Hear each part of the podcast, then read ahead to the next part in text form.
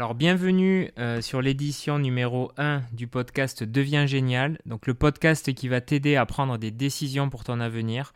Tu es en plein processus d'orientation ou en réflexion sur la formation continue, tu te poses des questions sur ton futur taf.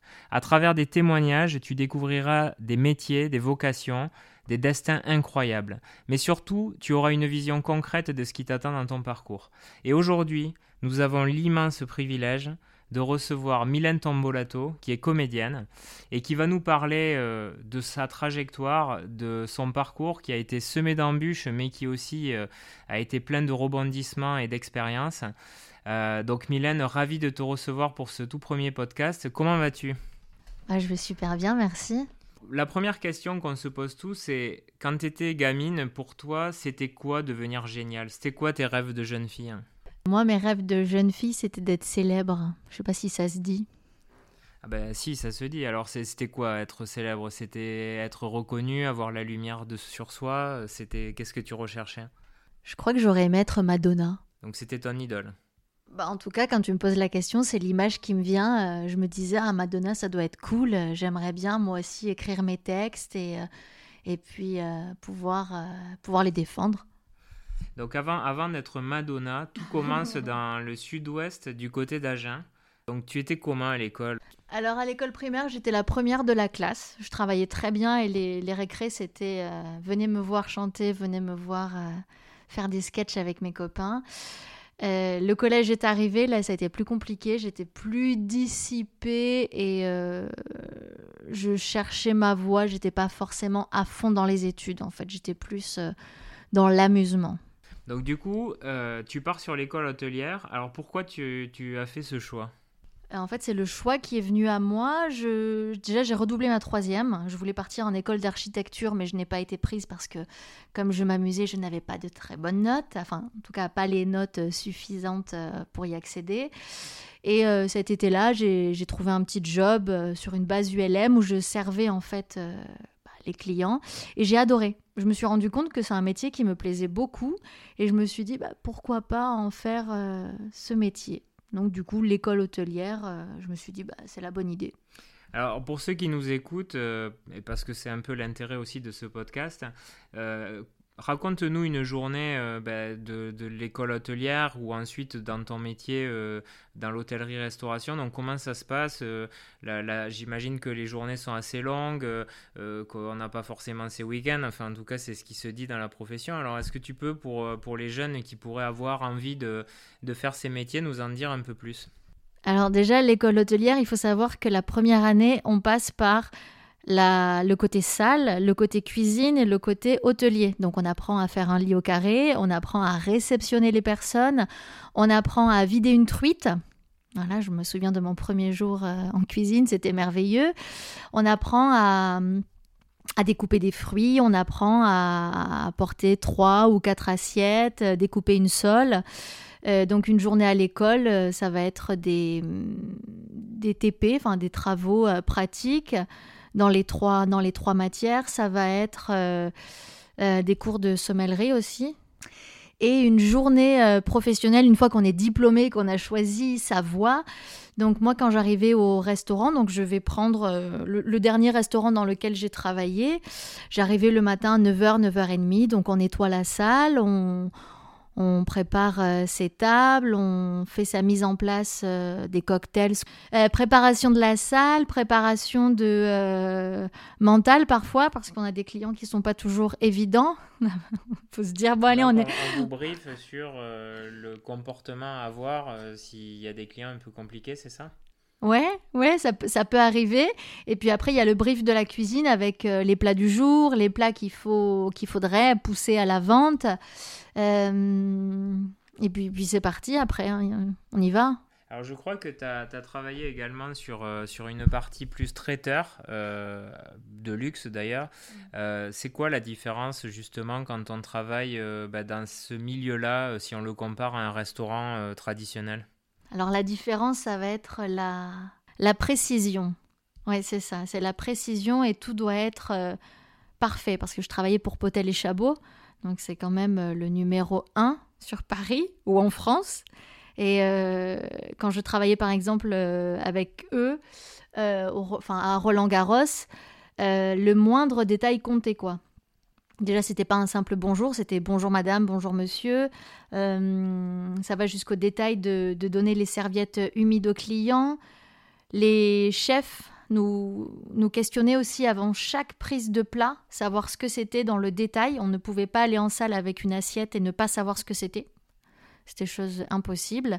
Et après, euh, dans cet univers-là, ben, chaque personne a sa place. Quoi. Le sommelier s'occupe du vin et si tu es maître d'hôtel, tu t'en occupes pas. Euh, enfin voilà, tout est dans la précision. C'est comme une chorégraphie en fait. Chacun est à sa place, chacun sait ce qu'il a à faire et il n'y a pas de place au hasard en fait. Euh, pour ceux qui se poseraient la question, donc je sais euh, que toi dans ton parcours un, ça t'a fait voyager hein, ce milieu-là puisque tu as toi-même évolué en Suisse, euh, donc avec de la clientèle étrangère. Beaucoup se posent la question de la maîtrise des langues. Est-ce que c'est quelque chose qui est vraiment important? Et, toi, comment tu l'as vécu? Enfin, les langues étrangères, j'entends, notamment l'anglais, peut-être le russe, le chinois pour ce, pour, pour cette, ces clientèles-là? Je répondrai tout de suite que oui, c'est très important. Alors moi, j'ai eu de la chance. Euh, je, suis passée au travers. Euh, je, ne sais pas. Enfin, euh, on m'a toujours dit que voilà, ma bonne humeur et mon savoir-faire et mon expérience prenaient le dessus. Donc, on m'a toujours mis avec, si j'étais à une période j'étais maître d'hôtel, on m'a mis avec des, des, des, commis qui parlaient anglais. On m'a toujours aidé par rapport à ça parce que mais ça m'a manqué. J'avoue que parfois je me disais, mais, mais mince, si je savais parler anglais, je pouvais, j'aurais pu accéder à, à, d'autres postes ou même on est plus libre, on peut, on est, on, attend personne quoi. Donc je pense que c'est vraiment essentiel. Voilà, juste je suis passée au travers, mais c'est mon seul regret. Euh, dans ta carrière professionnelle, euh, il y a toute cette première partie qui est dans l'hôtellerie, la restauration. Et puis, euh, il y a un moment où tu vas décider de changer de voie. donc déjà, tu as quel âge quand tu te décides à changer de voie? 28 à peu près, 28-29. Donc à 28 ans, est-ce que tu avais fait le tour de ce métier-là ou est-ce que c'était quoi la, raison pour laquelle tu as décidé de changer? C'était une envie d'autre chose? C'était euh, plutôt le rejet de ce, de ce métier-là? C'est Qu'est-ce qui t'a fait changer? Alors pas le rejet du métier parce que c'est vraiment un métier que je respecte, un métier que j'admire. Euh, je trouve ça merveilleux en fait de pouvoir euh, rendre les personnes heureuse, euh, contente d'être à table, de partager un bon moment. C'est vraiment un très beau métier. Euh, j'ai changé parce qu'en fait, euh, en parallèle, bah, j'étais avec un, studio, enfin une prod en fait, et je chantais. Et du coup, ce métier-là me permettait aussi de travailler le service du midi et après d'être libre les après-midi pour faire mes répétitions et le soir faire des concerts. Et il est arrivé un moment où j'ai dû faire un choix parce qu'il y a eu un déménagement de Paris en, pas en province, mais dans le, en Seine-et-Marne, et je savais que si je continuais la restauration, j'allais devoir travailler les week-ends et les soirs, ce que je ne voulais pas par rapport à mon métier de chanteuse en parallèle. Et donc, je me suis posé pas mal de questions, et je me suis dit, bah, soit tu travailles avec les personnes âgées pour euh, leur rendre des services, ou soit euh, peut-être avec les enfants, ça peut être pas mal. Et donc, voilà. ça a été les enfants. Exactement. Alors comment on fait pour euh, passer euh, justement d'une formation euh, de restauration hôtellerie justement à l'animation et, on va dire à, tout ce qui est autour des centres pour enfants, etc. C'est quoi? On, passe une nouvelle formation? Enfin comment on passe le pas et ça prend combien de temps? Alors moi j'ai regardé sur mon ami Google, je ne savais pas du tout, je n'en avais aucune idée et je me suis rendu compte qu'il fallait pour démarrer passer son BAFA. Donc c'est ce que j'ai fait.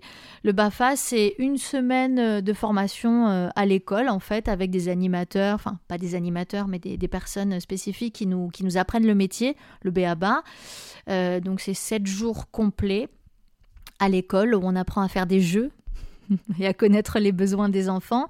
Ensuite, c'est un stage de trois semaines en centre de loisirs, alors peu importe la tranche d'âge peut être euh, du, des, maternelles ou bien des élémentaires ou même des ados. Pour ma part, ça a été mon cas. Mais il me semble que oui, une fois qu'on est validé par, notre, par le, centre euh, qui nous a accueillis pour le stage, euh, nous avons notre BAFA. Donc une nouvelle vie commence. Et là, c'est quoi ton quotidien C'est-à-dire là, tu travailles donc pour un, centre de loisirs et donc bah, là, c'est quoi la journée type Comment ça se passe Et on démarre à quel poste Une journée type en animation. Alors ça commence tôt, on se rend pas compte, mais les centres de loisirs ouvrent à 7 heures. Donc après, suivant la grandeur du centre de loisirs. Tout le monde est là à 7 heures ou alors après les autres animateurs peuvent arriver plus tard. Euh, l'accueil des enfants, l'accueil des parents qui vont avec les enfants aussi, c'est pas toujours facile ça aussi. Hmm, certains parents, oui, euh, voudraient rester euh, avec nous à l'accueil de loisirs pour nous dire comment gérer leurs enfants. Que je me recentre. L'accueil des enfants, euh, en, gros, c'est de 7h euh, à 9h en activité libre ou en activité proposée. À partir de 9h, c'est chaque enfant qui va dans son groupe avec euh, les animateurs préposés au groupe suivant la, tranche d'âge. en général, ça dépend la taille du centre. Si, si chaque groupe a entre, peut avoir entre 5 et 10 enfants ou alors jusqu'à 50 enfants par groupe. Mais sinon, euh, chaque animateur va proposer soit une activité manuelle, une, activité euh, sportive ou, autre, ou culinaire. Et ensuite, à 12h, c'est... Euh, c'est la cantine, on accompagne les enfants. En fait, on passe vraiment toute notre journée avec eux, du matin jusqu'au soir. Ça me rappelle des souvenirs, pardon, là je rigole la cantine, ensuite euh, le temps libre. Donc euh, la maternelle, c'est normal, on est avec eux, on, mange avec eux, même sur des petites tables. On n'essaie pas de s'échapper, on leur coupe la viande, on les sert, on doit vraiment, vraiment être avec eux. Par exemple, quand j'étais avec des ados, c'était pas la même. Hein. Les ados, on mange pas la même table qu'eux, ou alors si, euh, s'ils veulent bien, mais pas tout le temps. On essaie aussi de, de les laisser. non, mais on essaie de les laisser en intimité, enfin entre eux, quoi.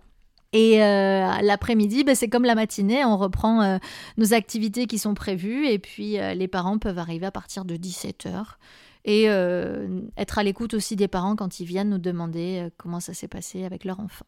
Quand tu fais, on voit qu'il y a beaucoup d'émotions hein, quand tu racontes en fait cette, cette expérience.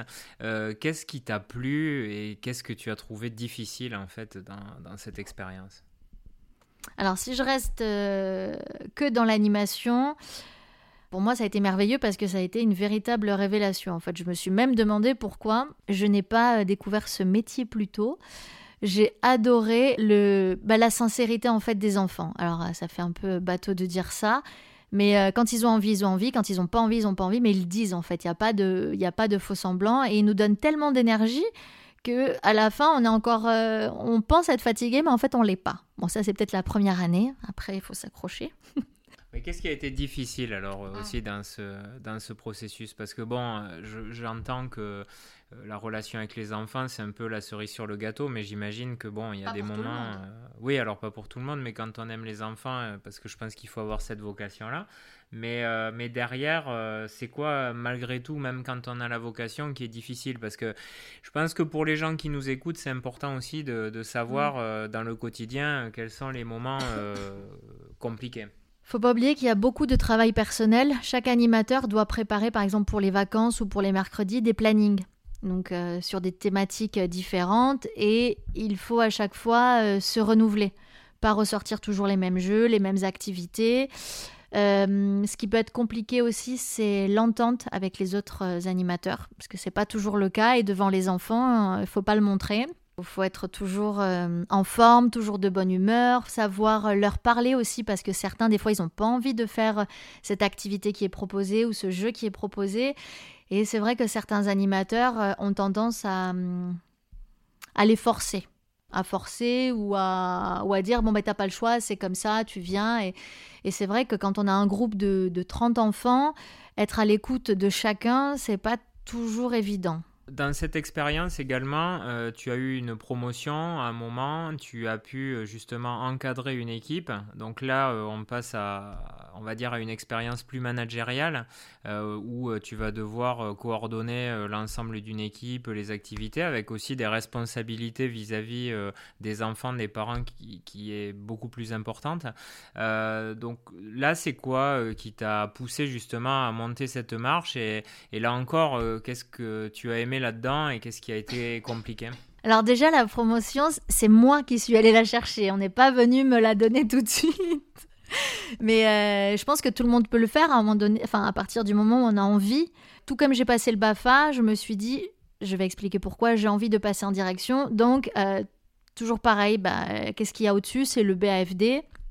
Et euh, je me suis dit, est-ce que j'en suis capable Donc j'ai cherché, je me suis dit, je vais le faire. Donc là, pour le BFD, c'est pareil, c'est une semaine en cours trois semaines de stage pratique et encore une semaine euh, en formation à l'école pour être, euh, pour être validée.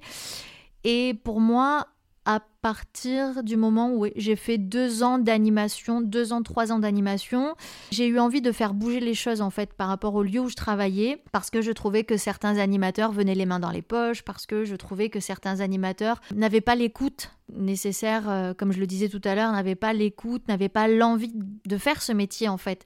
Parce qu'il faut savoir qu'il y a beaucoup de jeunes en fait qui viennent pour les vacances, mais certains, ils restent à vie en fait après. Ils se disent bon bah ça va, c'est un métier tranquille en se disant que l'animation, euh, ça demande pas beaucoup de travail, pas beaucoup d'efforts, alors que c'est pas du tout le cas.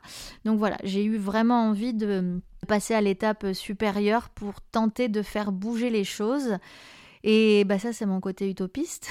Je me suis rendu compte que c'est facile à croire, mais facile à mettre en place un petit peu moins, parce qu'il y a des horaires à respecter, il y a une manière de parler aussi aux personnes, on peut pas dire tout ce qu'on pense non plus, il faut avoir un peu de tact. Pas facile parce que parce qu'on peut pas faire tout ce qu'on veut comme on veut, enfin comme on le voudrait, comme on l'a dans la tête. Ça se fait, mais petit à petit en fait, un peu comme une une carrière. Ça se fait pas du jour au lendemain comme j'aurais pu l'imaginer. Et puis alors là, il y a la troisième vie qui arrive, quoi. C'est-à-dire euh, patatras. Euh, on a été dans l'hôtellerie, la restauration, on a voyagé dans les animations pour enfants, et là, on arrive dans le monde du spectacle. Alors là, ça reboucle totalement avec les rêves de jeune fille, avec Madonna. Comment en fait on, on décide de revenir dans le monde du spectacle à plus de 30 ans. Je, ne donne pas l'âge exact, mais, euh, mais voilà, comment on décide, euh, alors qu'on a quand même eu deux métiers, deux, qui, deux métiers qui, nous plaisaient, euh, comment on décide de faire ce grand écart? Là, c'est vraiment les rêves de jeunes filles qui reviennent justement sur le devant de la scène C'est ça. Et bah, c'est une envie plus forte que tout. à un moment donné, on se dit, bah, c'est soit on le fait ou soit on va regretter à tout jamais. La chance que j'ai eue, c'est où les lieux où je travaillais en animation. Ça se passait très bien aussi avec les, écoles avec lesquelles je travaillais.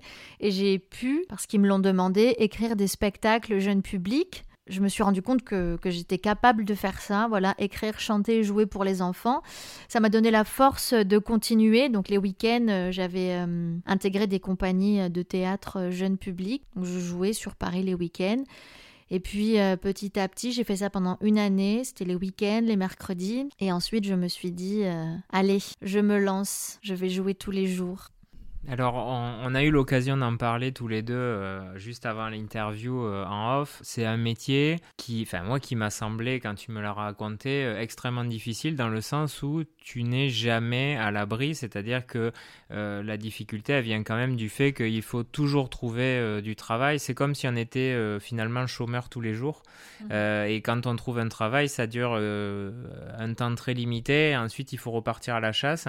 donc, est-ce que tu peux en dire un peu plus? Parce que forcément, il y a beaucoup de jeunes qui rêvent de la lumière. On voit souvent euh, euh, les gens qui ont réussi, le succès, la gloire, etc. Mais on sait aussi que euh, il y a beaucoup de comédiens ou de chanteurs qui, vivent en fait du monde du spectacle, qui sont pas forcément des gens extrêmement connus. Alors c'est quoi le juste milieu? Parce que ça, ça je trouve intéressant d'expliquer comment aussi on peut vivre de ces métiers-là sans forcément être une star.